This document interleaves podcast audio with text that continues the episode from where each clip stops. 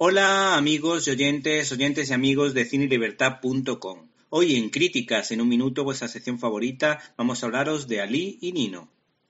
Tenemos varios ejemplos de cine británico histórico en los últimos meses, como su mejor película y Dunkerque, que destaca tanto por su buena ambientación como por la buena labor tanto de secundarios como de protagonistas. Ali y Nino es la adaptación de la novela homónima de Kurban Said, de la que el New York Times dijo lo siguiente: "Una novela extraordinaria.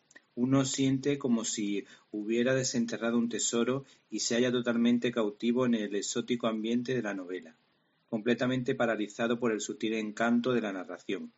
Una épica del cambio cultural que parece más relevante que los titulares periodísticos de esta mañana. La dirección ha corrido a cargo de Asif Kapadia que ha contado con Adam Bakri y la española de belleza singular María Valverde, que declaró lo siguiente sobre esta producción en fotogramas.